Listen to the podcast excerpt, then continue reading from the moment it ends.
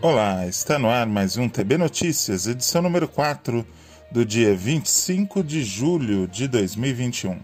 Vamos às manchetes de hoje. Globo pode lançar TV Box própria no Brasil. Brasil é o quinto no ranking mundial de crescimento na produção de podcasts.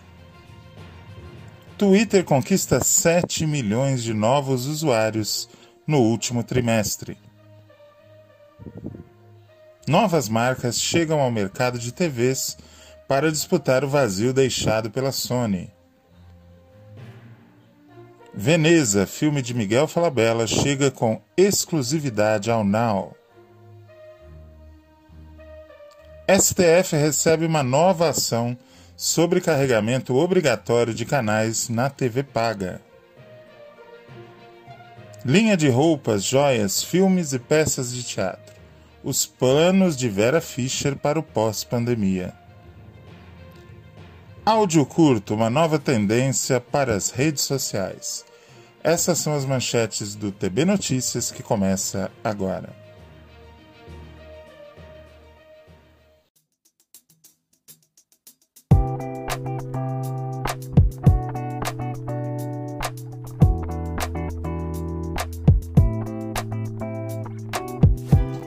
Notícia divulgada pelo site Tudo Celular.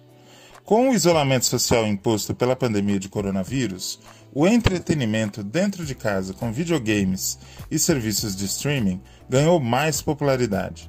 No entanto, a utilização de uma plataforma como Netflix ou Amazon Prime Video se restringe a aplicativos instalados em dispositivos inteligentes, como smart TVs e celulares. Muitas vezes acaba compensando adquirir uma TV Box. Pensando nisso, o Grupo Globo pode estar prestes a lançar um aparelho próprio para acesso a seus serviços de conteúdo sob demanda, disponíveis atualmente através da plataforma Globoplay. Canais ao vivo também por meio da internet, a plataforma Drops com vídeos curtos, utilizando sempre um aparelho que dá acesso ao conteúdo da operadora via IPTV. Um set-top box chamado apenas de Globo.com apareceu entre os registros de homologação da Anatel, que é a Agência Nacional de Telecomunicações. Apesar de cara, ter uma cara né, de conversor de televisão a cabo, a, a, o que parece é que ele vai estar voltado para a oferta de programação por streaming. Há poucas informações sobre o dispositivo disponíveis para consulta, mas ao que tudo indica, a caixa, uma K1 KSTB 4184, não deve ser usada para operação convencional de TV por assinatura, ainda que possua a tradicional conexão para um cabo coaxial na parte de trás. A caixa possui um processador Ali M3528, 512 MB de memória RAM, além da mesma quantidade de armazenamento. Na parte de trás chama a atenção a presença de conectores RCA, além da tradicional saída HDMI, o que permite a conexão a televisores antigos ou que tenham poucas conexões HDMI. Levando esse detalhe em consideração, é possível que o preço dessa TV Box do Grupo Globo seja baixo. A homologação da TV, Glo TV Box desculpe, da Globo na Anatel é o primeiro passo para o lançamento do produto em território nacional, mas não necessariamente indica que esse lançamento está próximo. A empresa não falou sobre o assunto e, por enquanto, não divulgou seus planos oficiais de lançamento de uma set-top box com a sua marca. Próxima notícia do site Consumidor Moderno. A responsável é a jornalista Luísa Vilela. Nos últimos anos, o áudio, que é uma mídia que havia sido renegada, basicamente a música e a inclusão de pessoas com deficiência auditiva, voltou a conquistar espaço. A comprovação desse fato está na ascensão progressiva dos podcasts. Né? Na pandemia, o hábito de acompanhar podcast ficou tão frequente que o Brasil pulou para o quinto lugar no ranking mundial de crescimento na produção desses programas. Até mesmo as rádios aderiram a esse modelo. Antes o formato era fixo, né, configurado no jornalismo radiofônico. Hoje já se ouvem reportagens pautadas no formato de podcast. A linguagem simples, disposta ao diálogo com música, num formato compacto, foi além da audiência ela se tornou um hábito de consumo, algo que tem chamado a atenção de várias marcas. Num estudo realizado pela Globo em parceria com o Ibope, mostrou que 57% dos brasileiros começaram a ouvir podcast durante a pandemia. A pesquisa ouviu mais de mil entrevistados para traçar um mapeamento dos fatores que potencializam o consumo de podcasts. No olhar dos dados da pesquisa, é possível notar que os consumidores de podcasts estão se expandindo mais do que antes. Antigamente era um perfil mais nichado. O estudo mostrou que a maior parte dos ouvintes são homens, 51%, 28% deles na faixa dos 25 aos 34 anos e 51% enquadrados na classe média. No período de um ano, de 2009 para 2020, o Brasil ganhou mais 7 milhões de ouvintes acima de 16 anos. Esses ouvintes escutam o conteúdo principalmente pelo telefone.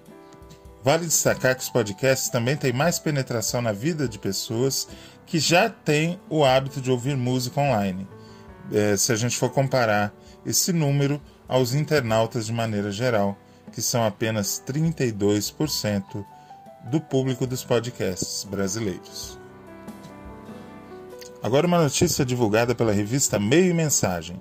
O Twitter reportou nessa última quinta-feira, dia 22, os seus resultados no segundo trimestre do ano. Eles superaram as estimativas feitas por analistas. Além disso, a companhia também destacou que o desempenho do trimestre atual está superior às estimativas, impulsionado por eventos como os Jogos Olímpicos de Tóquio, que estão acontecendo agora.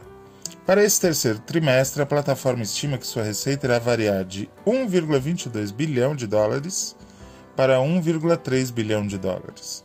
Os analistas, em média, projetam que as receitas do Twitter devem ficar no patamar de 1,17 bilhão de dólares. Uh, no segundo trimestre de 2021, as vendas da companhia cresceram 74% em relação ao mesmo período do ano anterior alcançando o um montante de 1,19 bilhão de dólares. Nos meses de abril, maio e junho, o Twitter conquistou no mundo 7 milhões de novos usuários, o que dá à plataforma um total de 206 milhões de usuários diários. Esses números estão alinhados com as expectativas feitas por analistas. Nos Estados Unidos, no entanto, a rede social perdeu 1 milhão de usuários, encerrando o segundo trimestre com 37 milhões de usuários diários no país. Há um ano, o Twitter enfrentava um dos trimestres mais difíceis de sua trajetória, quando muitas marcas interromperam seus investimentos em marketing por conta da eclosão da pandemia de Covid-19. Pelo fato de depender dos investimentos publicitários para compor a maior parte de sua receita, o Twitter sentiu, sofreu os abalos da retração e viu suas receitas é, recuarem em 19% no período de abril a junho de 2020. Para ampliar essas receitas, o Twitter passou a oferecer mais aos anunciantes. Soluções de publicidade diretas com anúncios que direcionavam para ações como acesso a sites ou aplicativos. Isso com o fim de gerar resultados específicos. Os números divulgados no balanço sugerem que a companhia está voltando a crescer após um ano caótico, que incluiu não apenas a pandemia, mas também as eleições nos Estados Unidos. Nesse período, o Twitter baniu a conta do ex-presidente Donald Trump por conta de violações nas regras da plataforma. Até hoje, a plataforma continua sendo criticada por apoiadores de Trump pela extrema-direita norte-americana. A companhia forneceu uma previsão de lucro operacional de 50 milhões de dólares para o terceiro trimestre. Notícia do site Notícias da TV. Quem escreveu foi o jornalista Eduardo Bonhoc. Uh, a saída da Sony do mercado nacional de TVs em março chacoalhou o setor, provocando uma verdadeira batalha de novas marcas para ocupar o espaço deixado pela gigante japonesa. Conhecidas na área de eletrodomésticos e informática, as brasileiras Britânia, Mondial e Multilaser resolveram entrar nessa disputa para crescer em tempos de pandemia e, quem sabe, até tentar incomodar a liderança das coreanas LG e Samsung. Dos três fabricantes nacionais, a Mondial é a única que ainda não iniciou a produção local de televisores, o que deve começar agora em novembro. Para isso, a empresa comprou a fábrica da Sony na Zona Franca de Manaus. Uh, no ano passado foi essa compra. São 27 mil metros quadrados de área construída em Manaus, incluindo laboratórios e todo o maquinário necessário para a produção de televisores. O uso da marca não entrou na negociação, portanto, o vazio deixado pela marca Sony vai permanecer. A Multilaser fechou uma parceria com a Toshiba, marca que pertence ao grupo chinês Hisense, patrocinador da Eurocopa 2021. Com a Multilaser, ela já fabricava algumas TVs em, em baixo custo, né? Os modelos da Toshiba, bem conhecida dos brasileiros após 40 anos de aliança com a SEMP, que atualmente está com a TCL, serão produzidos em Manaus para competir no segmento de telas grandes de alta tecnologia. Com televisores de 32 a 55 polegadas, a Britânia, também responsável pela marca Filco, chegou ao mercado com uma linha de TVs no primeiro semestre desse ano. Próxima notícia do site Tela Viva. Os clientes da Claro poderão assistir com exclusividade no Now ao filme Veneza, dirigido por Miguel Falabella, que estreou no serviço de streaming da Claro nesta semana. O longa é exclusivo do Now, sem possibilidade de exibição em outra plataforma, até o dia 17 de agosto. A trama de Veneza traz a dona de um bordel chamada Gringa, interpretada pela espanhola Carmen Maura, que sonha em viajar até Veneza, na Itália, para reencontrar o único homem que amou e pedir perdão pela separação de anos antes. Para isso, ela conta com a ajuda de moças que trabalharam para ela. Elas bolam um fantástico plano com a ajuda de uma trupe circense. Além da espanhola Carmen Maura, o elenco conta com Carol Castro, Dira Paz, Eduardo Moscovis e Daniele Winitz. A Claro disponibiliza a opção de alugar o filme diretamente pelo controle remoto, com valor de R$ 18,90. Nessa modalidade, o longa fica disponível para toda a família e garante o direito de assistir quantas vezes quiser durante dois dias seguintes do momento do aluguel, 48 horas. Todos os conteúdos do Now podem ser acessados pelos clientes da Claro pelo site ou pelo app Now, disponível para dispositivos móveis e tablets. Os assinantes que possuem pacote de TV da operadora também possuem a opção de assistir através do canal 1 no seu controle remoto. Próxima notícia do site Consultor Jurídico. A Associação Brasileira de Televisão por Assinatura, ABTA, ajuizou uma ação direta de inconstitucionalidade no Supremo Tribunal Federal contra dispositivo legal que obriga as distribuidoras de TV por assinatura a incluir em seus pacotes gratuitamente o conteúdo de canais locais para todo e qualquer ponto do país em que haja uma estação retransmissora. Essa é a segunda ADI no Supremo que questiona o chamado carregamento obrigatório de canais por prestadores de serviços de TV paga, regulamentados no artigo 11 da Lei 14.173-2021.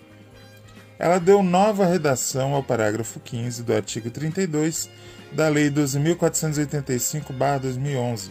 O dispositivo é fruto de emendas incluídas em medida provisória. Segundo a BTA, a regra viola o devido processo legislativo e o princípio democrático por não ter pertinência temática com o conteúdo original da medida provisória que modificou a legislação e tratou da desoneração do setor de telecomunicações. Próxima notícia do site Pipoca Moderna, que está disponível através do portal Terra. Desde que foi cancelada pela rede americana NBC no mês passado, Manifest viu seus fãs se multiplicarem, não apenas em campanhas pelo salvamento da série, mas em audiência mesmo. A atração estreou na Netflix na mesma época do cancelamento e desde então lidera a audiência da plataforma ficou consagrada por semanas consecutivas como o programa mais visto no streaming americano. Atentos a esse desdobramento, tanto o criador da série, Jeff Rake, e a equipe da Warner Bros. tentaram convencer a Netflix a salvar a atração. A princípio, a resposta da plataforma foi negativa, mas os números da audiência não caíram como muitos acreditavam que aconteceria com o cancelamento que deixou a trama sem fim. Ao contrário, as maratonas aumentaram, mantendo a série na liderança do top 10 da Netflix por um mês inteiro. Impressionada com o fenômeno, a Netflix teria voltado à mesa de negociações. Mas enquanto a plataforma ia e vinha, outra reviravolta ainda mais inesperada aconteceu na televisão. A própria NBC teria se arrependido do cancelamento. Notícia agora do jornal Diário Gaúcho. Vera Fischer completa 70 anos agora em novembro. A pandemia pode ter dado uma pausa nos projetos de muita gente, mas não nas metas da Vera Fischer. Ela está morando sozinha há cinco meses e projeta criar uma linha de joias e de roupas. Também tem pintado quadros, tem feito novos projetos para o teatro e adotou um gato nesse período de confinamento. Agora, palavras da própria Vera. No ano passado, meu filho ficou aqui comigo, mas agora, desde fevereiro, estou morando sozinho e só saio para ir ao supermercado, farmácia, cabeleireiro sempre saídas rápidas, tomando todos os cuidados. Ela disse isso em entrevista ao programa Super Sábado da Rádio Gaúcha. A atriz, que completa 70 anos agora em novembro, tem feito trabalhos de filmagens em casa mesmo, enquanto faz sucesso com as fotos e vídeos nas redes sociais. Palavras da Vera novamente. Já estava nas redes sociais, mas não respondia, não interagia com as pessoas.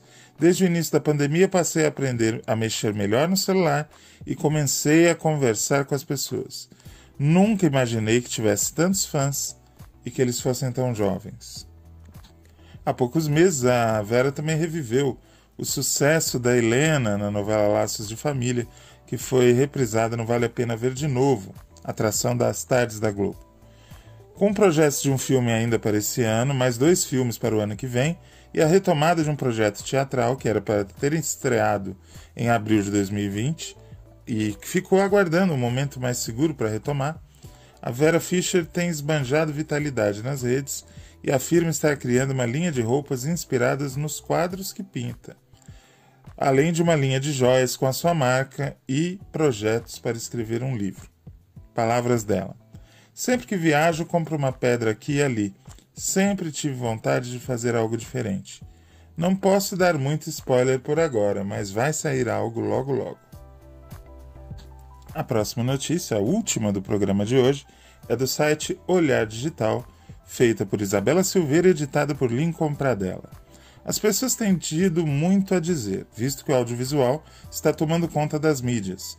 Depois do sucesso do Clubhouse, outras empresas como o Facebook também anunciaram versões de bate-papo falado em sua plataforma, inaugurando uma nova tendência no mercado. Segundo investidores, porém, o futuro já aponta para uma nova direção. A popularização dos áudios curtos.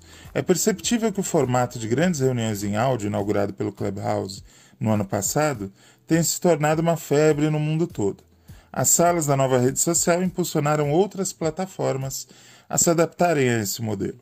O Facebook, por exemplo, criou sua própria versão de mídia em áudio, o Live Audio Rooms. Especialistas do The Verge, por exemplo, atestam que essas reuniões em grande escala estão com seus dias contados. As novas métricas de KPIs, ou seja, instrumentos de desempenho de estratégia de gestão, indicam que uma predisposição para o formato de pequenos áudios pode estar se avizinhando. Isso porque, com o esperado fim da pandemia de Covid-19, a rotina das pessoas deve ganhar novo ritmo nos próximos meses e as experiências compartilháveis se tornarão mais rápidas. Há quem aposte que, que serviços como Facebook, Instagram e outros possam ter comentários e até mesmo posts de áudio lançados nos próximos meses. TB Notícias termina por aqui. Boa semana para você e até a próxima.